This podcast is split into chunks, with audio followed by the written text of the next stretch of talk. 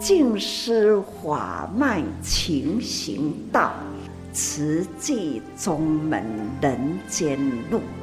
师父已经很正式的立宗，第一代的静师弟子要很精进呐，要做典范呐，立志承担，法入心随，带动善缘。修己度人，爱无量，福无量。欢迎收听《真心看世界》。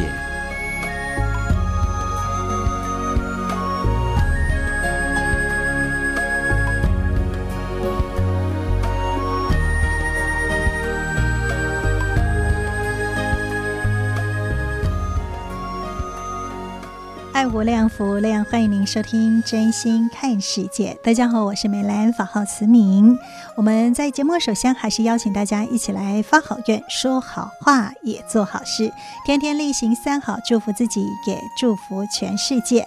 那么在今天，首先跟您分享的啊、呃，这个主题是让人三分，爱宽一寸。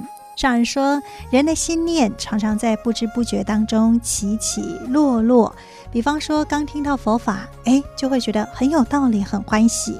但是呢，下一秒钟遇到了逆境，可能就恶念丛生，那么也会失去刚闻法的时候那份清净欢喜心。所以呢，我们一般人呐、真的会随着这种呃生生灭灭的心念而造业，那自然也因此轮回六道而不自主哦。所以呢，呃，有幸闻到了佛法，那当然也就是要依法来自我修心，跟人化解这个恶缘。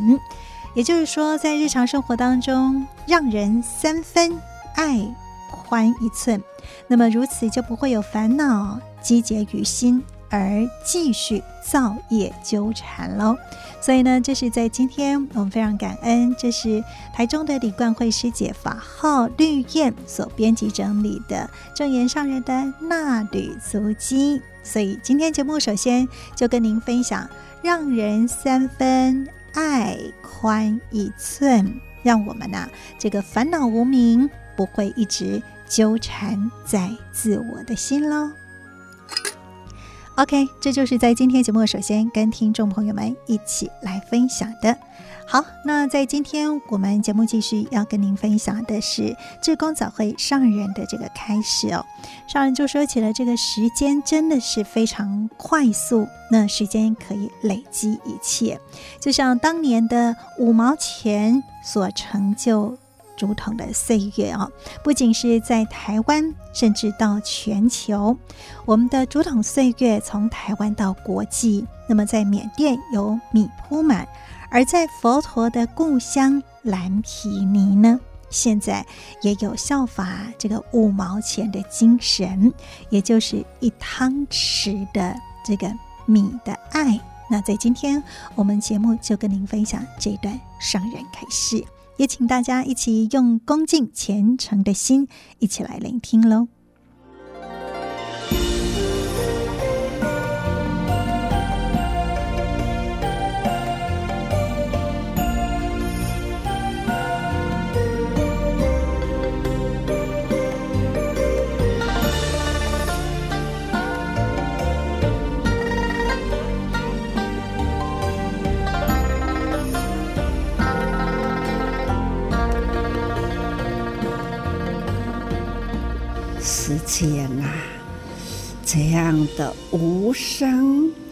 无息，悄悄的过去呀、啊。时常都说感慨人生啊，时间已过，命里随减呐。过了一年。是少了一年哦，一般人都说增加一岁的啦。是啊，人生的岁数有多少？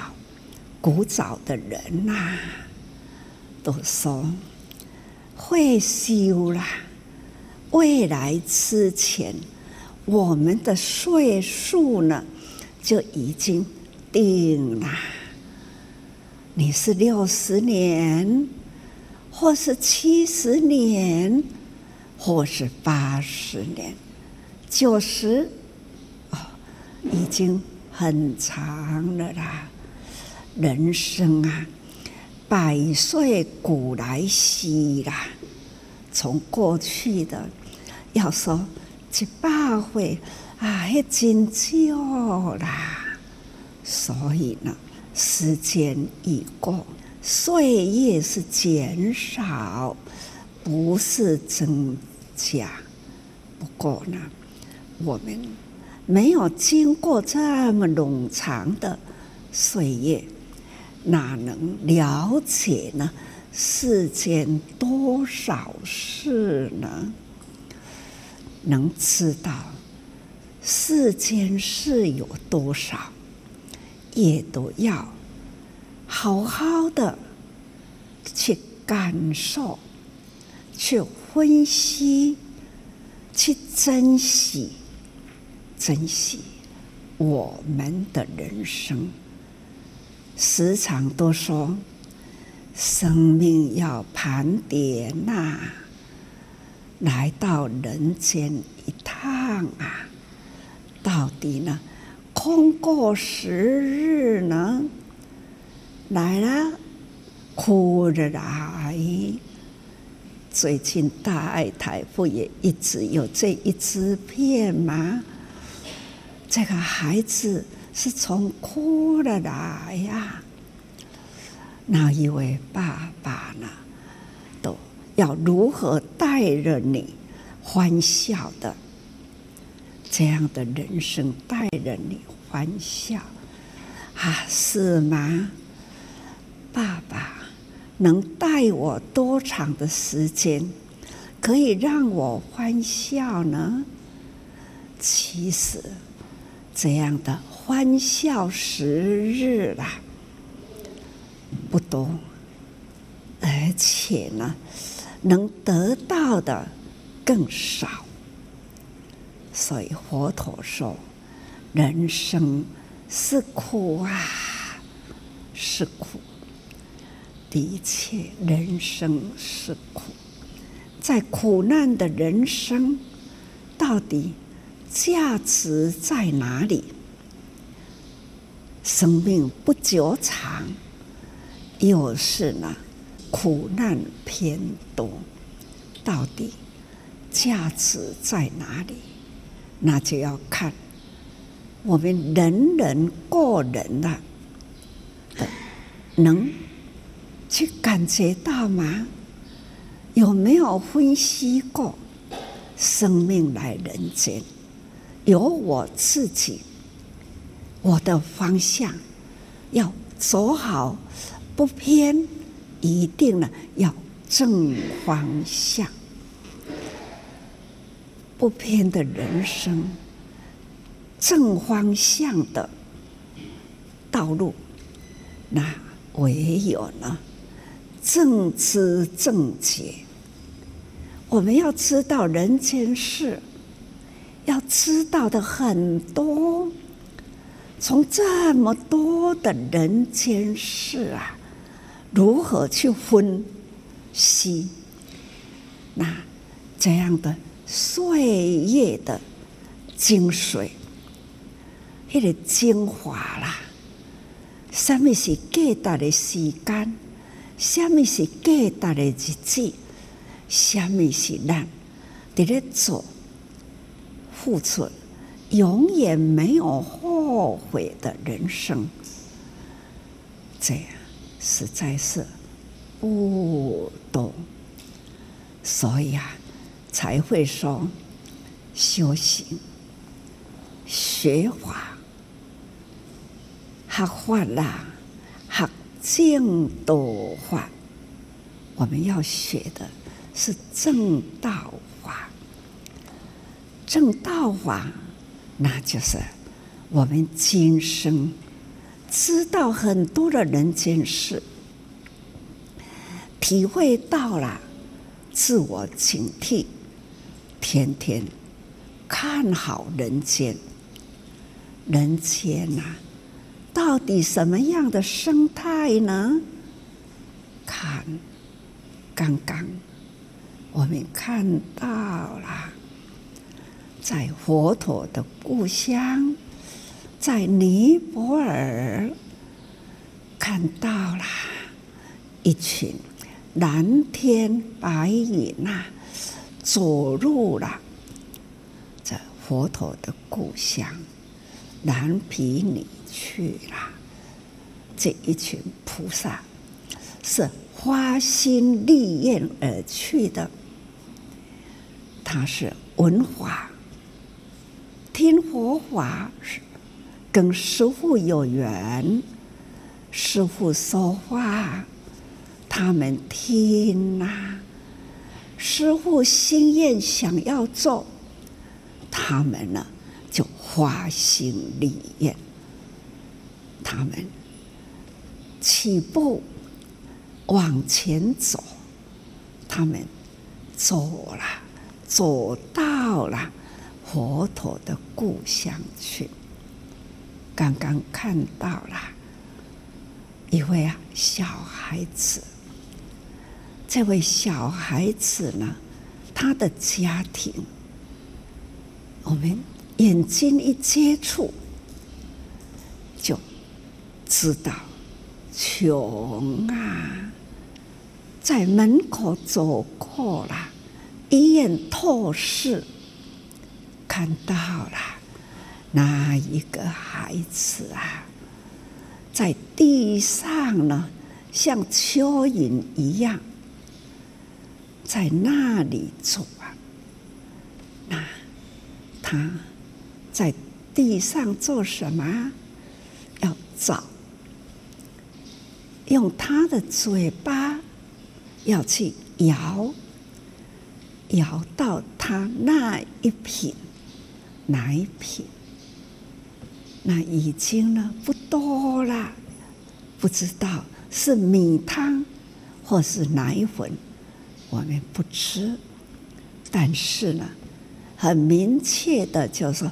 家里没有人，丢了这个孩子，让他在地上自身去找找他的瓶奶瓶呐。有一群菩萨从门口过了，那那一双白鞋白裤。刹那间看到了，跨过了他的门槛，看见孩子，哇！刹那间呢，在画面上，心灵一闪，孩子得救了，因为呢，这一双白裤白鞋跨过了他的门槛，就知道这个孩子。必定得救，包括他的家庭，这就是人生的因缘呐、他不知道何因何缘出生在这样的环境里，那就是呢，他的因缘中有福，所以呢，得到了这一群人。这样的时间，在这样的空间里，碰到了这一群人间，跨进去，那孩子得救了。原来他的妈妈双眼失明，当这一位师姐接近他了，他就说。阿玲对都来了，问了，然后提起了慈济，然后呢，让他知道慈济跟师父，他就摸啊摸啊，师父送给委员的念珠，念珠呢，中间有一颗是我的相片。他虽然眼睛看不到，他也可以呢，摸吃了那一刻，就把它拉进了额头，等于呢，从额头来顶礼啦，这样的恭敬心。所以这个家庭，这就是跟慈济有缘呐、从那一双脚踏进去，我的心灵呢，就是马上闪出了得救了。这个孩子，这个家庭果然得救了，孩子被送医了。家庭呢也被照顾了，里面的还有哥哥、姐姐，那有去上学去了。这就是因缘呐，这一个村庄里开始有慈济人的足迹，不知道呢几个家庭都得救。所以常常都说因缘呐，不可思议呀！这就是在尼泊尔的开始哦。那尼泊尔开始，此了被慈济人发现，被慈济人帮助，同时呢。慈济人呢、也在呼吁他们，也可以去帮助人，穷人还可以帮助穷人，怎么帮助啊？就以缅甸的故事讲给他们听，他们呢也要学习缅甸的每一餐。从鸽子里面呐、啊，拿一把米来帮助，所以他也要学习啦。他就每一餐呐、啊，不是用咩？用用汤匙呀，这汤匙呀，舀一汤匙，也要每天呐、一汤匙的米。也可以帮助人呐、啊，这里总是呢，如何用什么方法？只要提起了帮助人，起个心，动个念呐、啊，这动作一动，心一念，那就是好心好行。好心好行啦，咱古早人拢讲哦，哈，你嘛都好心好行啊，行是好的行为，好的行为，你起一念好心，就动一个好的行为，这样的汇合起来，这在缅甸呐、那。一把米呐，已经传传到现在。现在的缅甸的那一把米，已经呢有八万三千多户，每一户啦，每一餐呐，从他的鸽子里面舀了一汤匙，放在旁边。一个月的年祭一次，有八万三千多户的一把米，共计起来了，那十八万一千多公斤，真多呢。所以哦，可以去帮助啦四千四千多户。诶，贫穷人家，那就是八万三千多户的一把米，可以去帮助呢四千多户贫穷的家庭，他们每个月拟聚这样的村民拟聚起来，就让慈济人呢一个月去回收一次，像你这样做米罗啦，都是从那一把米。累积起来，有的是一堂事，总是呢，这样可以救济那么多人。当然啦、啊，在里面呢、不少慈济人每个月啦都要去帮助的，但是被帮助的人，他也可以帮助别人。在这就是教导宣法，不只是呢救济，还要呢教育宣法，教他们呐、啊、致富之道。你要安怎才会当有富的因缘呐？来生来世，你会当成为富人、富有的人。你今生出世都爱做福音，结福缘，将来呢再有富地富的因缘。所以讲来，及时都可以付出，及时就可以得到。咱逐工一杯米买出来，放落去。欢喜心啦，欢喜啦！我嘛会当帮助人呢。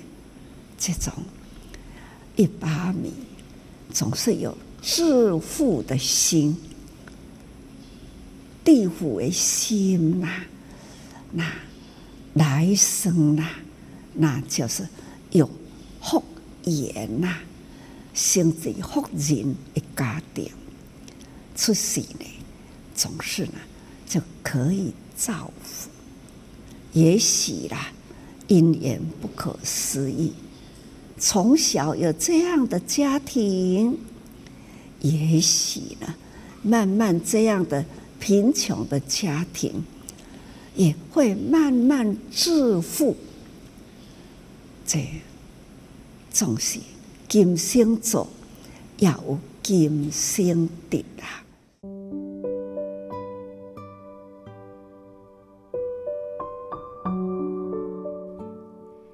上人开示，在今天我们聆听这段呢，是一月九号至公早会上人的开示。上人提到，今生所做，今生所得，所得到的是这份欢喜付出之后的啊、感恩心。那当然还有更重要的是，我们在做的过程里面，是否也都能够让自己有这份清净心呢？的确，五毛钱的竹筒岁月。从三十位家庭主妇开始，从台湾的花莲一直到国际之间，缅甸的米铺满。那么要煮饭之前，抓起一把米也可以帮助这么多的家庭。而现在呢，这一把米的精神，五毛钱的精神，也来到了佛陀的故乡。来到了蓝皮尼哦，所以不在于我们拥有的多少，而在于我们人人都有这份愿意去助人的心，就可以翻转生命。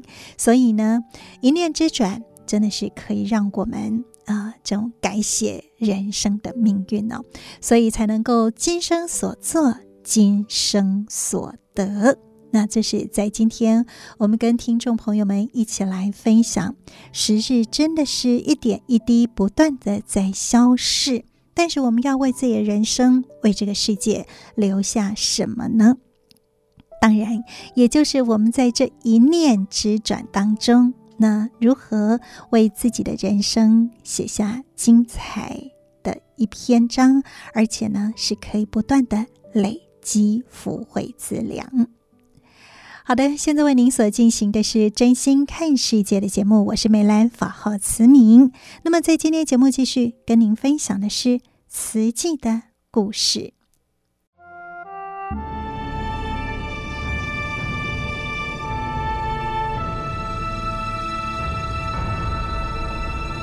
慈济的故事，信愿行的实践。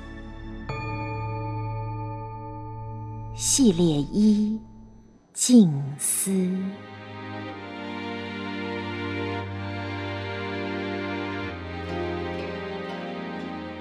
静思二部曲，启程追寻，一九五八年至一九六二年，请翻开一百六十六页。浪迹路野，高呼那恰匍匐前行约一个小时后，终于停靠鹿野小镇。静思抱着《法华经》，修道法师手提着箱子及红毛台，走出鹿野车站。眼前的景象很荒凉，仅有的一条灰土路上，除了两三间搭着铁皮屋顶的日式矮屋。就是绵延无尽的山峦，静静矗立在天地间。时间早已过了午后，两个人饥肠辘辘。矮屋里的面摊，他们走进去，拜托老板洗了锅，用清水煮两碗素面，顺便打听：“请问这附近有寺院吗？”“哦，有，有一间。”面摊老板热心地往山上一指，从那条路走上去，上个坡就是了。顺着老板指的方向望去，沿着山势而上，有一条小路。天光渐暗，两个人匆匆吃完面后，拎起了行李，就往那条上山的坡道走去。这条宽约三米的路。凹凸不平，布满大小石头，牛车的轮痕很深，加上又是上坡，非常难走。两旁种满甘蔗和玉米，毫不见人烟，仿佛走进了无止境的绿色隧道里。修道法师因胃病才开刀不久，静思的身体纤弱，两个人吃力地边走。边休息，路面坑坑洞洞，前不着村，后不着店，这一僧一俗走得坎坎坷坷，前路茫茫，未知通向何方。深深法华无等品，惊艳日本移民村。挥汗走了一个多小时山路，疲累的静思和修道法师步履蹒跚，终于上到了坡顶。忽地眼前一亮，不远处有村落的形影。山穷水尽疑无路，柳暗花明又一村。来到位于鹿野溪与卑南溪汇流处的高渭河接地，静思。看着眼前村落景象，不由得惊呼：“好美哦！”眼前美丽的村庄是座日本移民村。日本治台之初，台湾总督府、民政部殖产局即有计划安排日人移民台湾进行垦殖。台东厅殖产局一九一五年起陆续设置四个。日本移民村包括鹿野村、鹿寮村、旭村、池上村。其中，鹿野村建于一九一五年。这年国际糖价大涨，台东制糖株式会社为了在此广植白甘蔗，从日本新系招募两百多人来台，除农业技术人员外，亦包括木工、建筑、自来水、路灯、家具等专业人才。隔年起转招永住移民，一九一九年，鹿野村日本移民达到近两千人高峰。一九六零年十月，二十三岁的静思和修道法师辗转来到鹿野。鹿野移民村尚存二十多户人家，均为砌顶木墙的典型日式木屋，地基略为架高，屋顶覆盖厚草，内有玄关、纸门、榻榻米。屋子虽然老旧，但散发自然草香。四四方方的土地与方正格局的街区，烘托出日本乡村的氛围。好漂亮，好整齐的村庄啊！眼前整洁有致的日式村落，让静思全身疲惫一扫而空。如果能在这里修行，该有多好！然而一路走来，不见村民口中的寺院。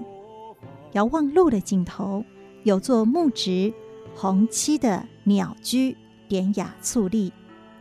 在日光隐没的昏暗中，两人顺着低矮的石灯笼前行。鹿野神社已不见踪迹，仅存鸟居。两人环顾四周，也无寺院。寻找了当地人，借问：“听说这附近有一间寺院，在哪里呢？”大约七十多岁的老人指向不远处的亭子说：“就在那旁边。”深深法华无等品，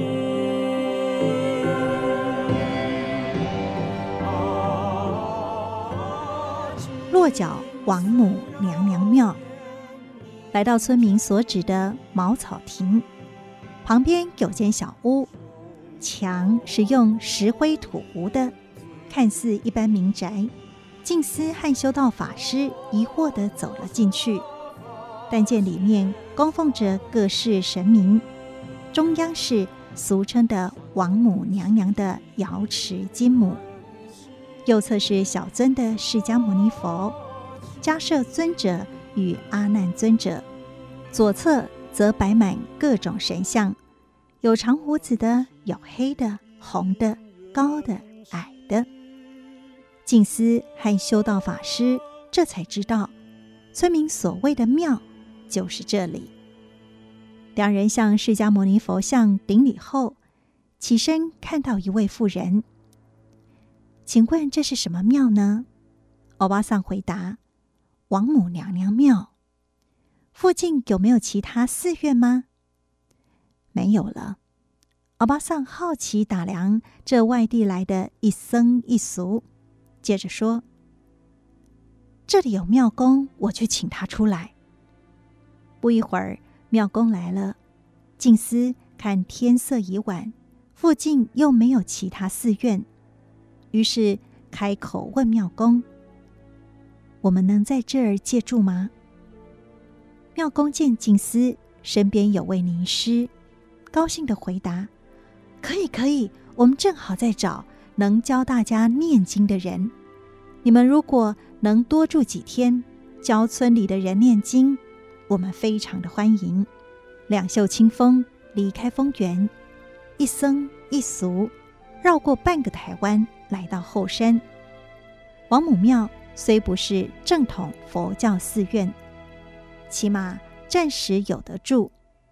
静思私下跟修道法师商量。我们就在这儿先住一段时间再说吧。于是修道法师回复妙公：“好啊，我就在这里教你们念经。”妙公于是把两人领进右侧的小房间安灯。天色已晚，鹿野村没水也没电，小房间里黑漆漆，只隐约看见一张床。上有一床被子。历经一天奔波，走了漫漫长路，惊慌逃到鹿野的静思与修道法师两人已疲累无力，合盖着那床被子，倒头就睡。东台湾的十月天，风大夜凉，半夜风从床底钻上来，冷得两个人直打哆嗦。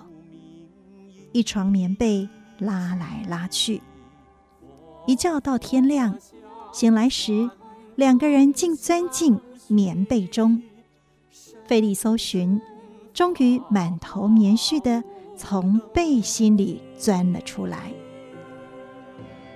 静思起身，将茶几旁的窗户打开，阳光透了进来。这时才看清楚室内景象。小屋用简易木板搭成，屋顶残破，床是竹子编成，上面铺着稻草。难怪睡觉时感觉背上刺刺的。两人把被子拿到屋外晒太阳，想去除异味。被子摊在阳光下时，才发现上面既脏且油腻。破破烂烂的被单，仅用别针夹住。难怪夜里两个人冷得蜷缩，缩着缩着就缩进被单里了。离家多天来不觉苦，但眼前那床脏污的破被，以及满身被跳蚤咬的痕迹，让静思深感处境困窘。想到出家之路，这般的艰难，他首次在这一趟未知目的地的旅程中流下眼泪。然而，因为那一条破被，静思也深深体会贫穷困窘的滋味儿酝酿出日后宽广的同体大悲心。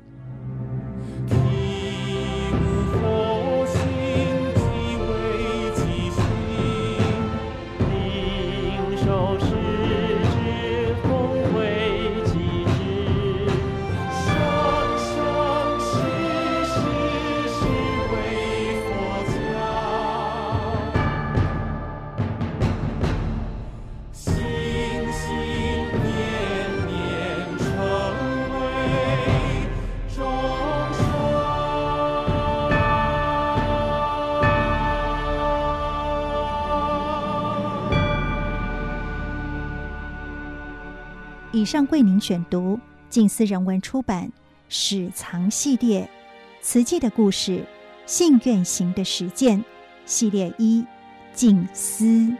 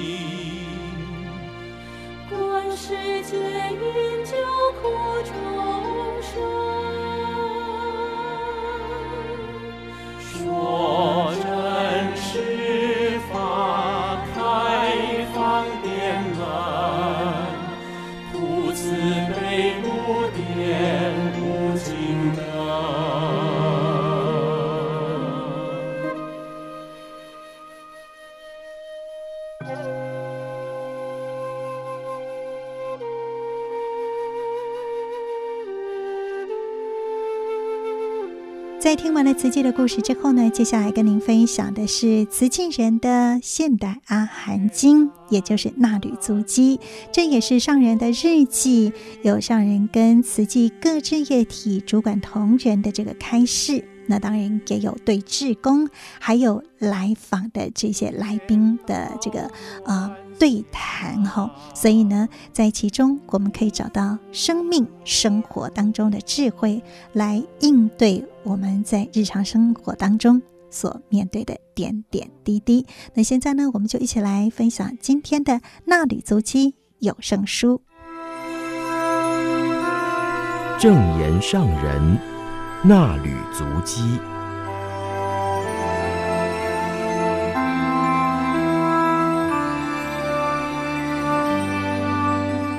欢迎各位听众朋友共同进入正言上人衲履足迹单元，我是品瑜，请翻开《慈济月刊》第六百七十二期第一百四十一页，时间来到九月二十五号，标题是“立人文典范，静思小语，待人处事言行态度让人感动，也愿意接受带动，才是真正有人文”。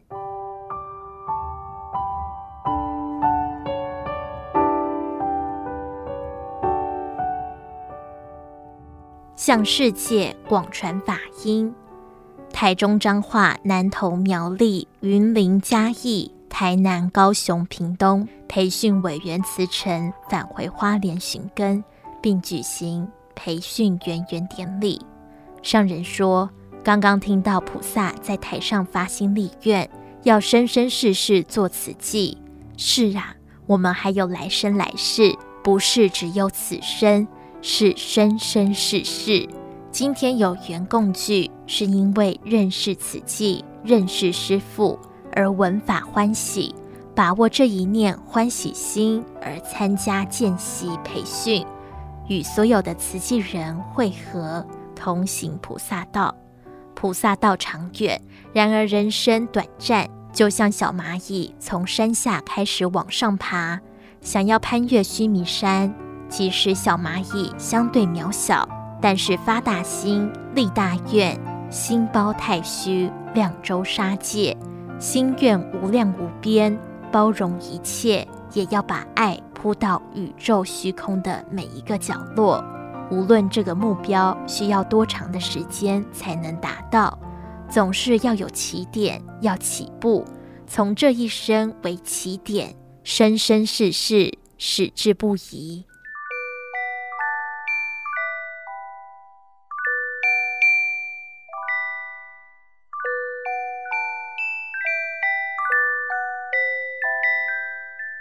人间苦难多，悉达多太子就是看见生老病死、贫穷无助的人间苦相，放下舒适享受的生活，放下太子的身份地位而出家修行，想要找到真理，寻求彻底离苦脱苦的方法。他的父亲净饭王派了五位皇族成员前来劝太子回去。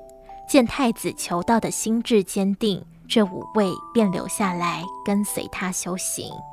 后来他认为修苦行人难以体悟真谛，就走出苦行林，独自在菩提迦耶静修。太子在静思维中，某一天天将亮还未亮时，慢慢睁开眼睛，眼光与天际的星光接触。那一刹那间，心眼星光汇合起来，心境无限开阔，包容宇宙万物，融会贯通宇宙天地的道理，就此觉悟成道。佛陀想把自己觉悟的真理传给众生，首先走向鹿野苑，对之前追随他修行的五比丘说苦、集、灭、道四谛法。上人谈到，在当时的社会背景、地理环境中，佛陀要将他的思想理念传给大众，不是容易的事。佛陀说法四十九年，佛法靠着闻法者口耳相传，传播的速度不快，也难以普遍传播开来，更难以落实。而现在的科技发达，人们可以大显神通，神通就是精神通达，只要手指一点，就可以吸收传播佛法精神，而且没有地域限制，在不同时区的人都能同步接收佛法。上人说：“你我很有福，可以生活在科技时代，大显神通，现广长舌相，发出长远音，让身在地球各地的人都听到我们的声音。听了师父的话，或是慈济菩萨分享的人，能够发心力行菩萨道，佛法就落实在他们所在的地区，可以再将佛法传播出去。”各地的闻法者也能立即运用。上人说，大家圆满委员辞呈的培训课程即将受证，是刚刚要在这条菩萨道上起步去走，请步步踏实，还要把这条大道开拓得更宽广，铺展得更平直，接引更多人同行。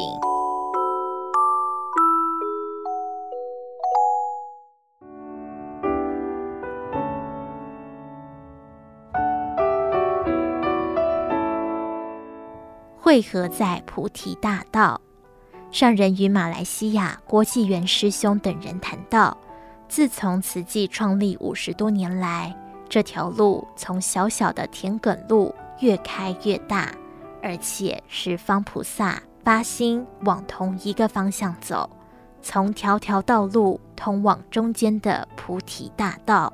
慈济人间菩萨随着呼唤，随着各种因缘。从四面八方不断来走这条大道，而且大家很用心，路上难免有障碍，大家会用智慧排除障碍，还是步步向前，汇合到这条菩提大道，让自己很安心。但是看到天下苦难这么多，还是放不下，很不舍，像是看到尼泊尔蓝皮尼有这么多。极为困苦的人，慈济对于当地的援助事务要赶快进行。目前主要靠马来西亚、新加坡慈济人前往推动，并且寻找适合的地点，与当地法亲建设慈济会所，同时也要培养当地人才来承担，才是长久之计。慈济在尼泊尔有固定的会所。就能从这个定点持续推展慈善、医疗、教育置业，而且大家认真把置业做好，用真诚之爱树立典范，也就将慈济人文根植于此。上人指出，慈济人文就在于慈济人的待人处事、言行态度之中，要让人看了、接触了以后受到感动。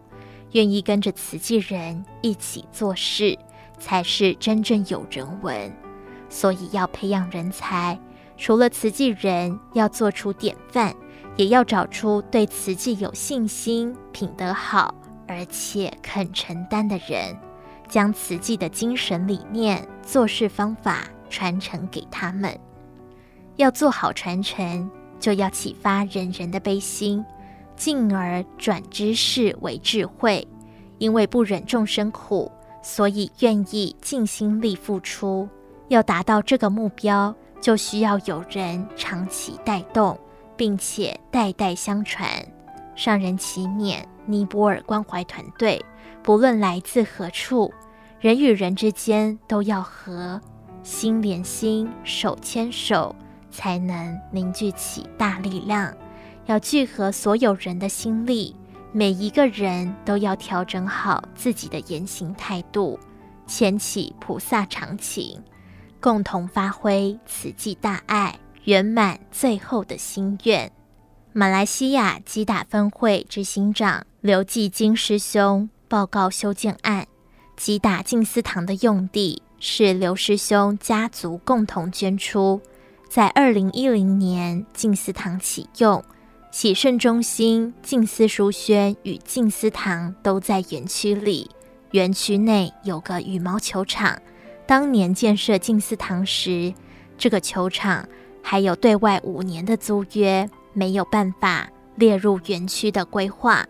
二零一九年一月二十五号，刘师兄的姐姐刘慈芝师姐带着生病的身体，圆满心愿回到台湾见上人，最后表达希望运用球场部分修建成感恩堂，也在去年二月动工，预计可以容纳一千两百人。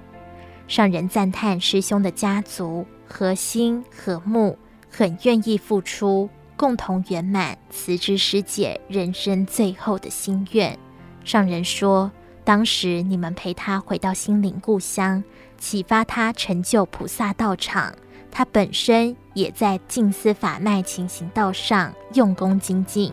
虽然生命有限，但是慧命无穷。他的身心安住，回归到人人本具的佛心意识。也因为这份意识而发大心，由你们家族成员共同圆满。他留下了这个场地，成为菩萨道场，世世代代相传，得到子孙后辈的尊敬。这就是好家教。你们也为大家示范，身外之物要如何发挥最有价值，使用智慧，使用这一大片建筑，成为世世代代的慧命道场。就地发挥社会教育良能，这就是你们家族的福。要延续精神理念，需要有慈济人共修精进的场地空间，并且运用道场空间培养人才，广招来众，和和互协，天天发挥佛法精神，造福地方，人人法喜充满。上人说，这样的观念与方法。同样要运用在尼泊尔，要有固定活动的地点，招募在地的人才，将慈济魂魄带入尼泊尔。魂就是精神，要传承慈济的精神理念；魄就是魄力，有精神还要发挥力量，让当地居民知道，这一群慈济人来到尼泊尔，不是有什么企图。只有一片很真诚的心，受感动而投入，在慈济人的带动下，发挥佛法精神，用智慧造福人群。上人说，若没有发现他们这么贫苦，若没有慈济这个团队，也就没有这一大世因缘。所以，我们现在要当传法者、说法者，大家的思想要很正确。替师父去说师父要说的话，身体力行去说法，只用口说无法救度众生。我们要带着当地人帮助苦难人，在助学的同时，也培养年轻孩子投入志业。上人祈勉师兄师姐带着使命必达的心情，将慈济四大志业带入尼泊尔。从慈善开始奠立基础，用心教育，带动居民做好希望工程，让当地有希望。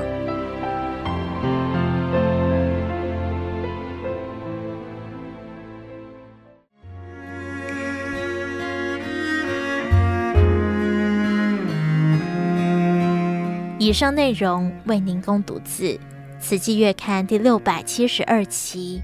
二零二二年九月二十五号，正言上人衲履足基，感恩您的收听。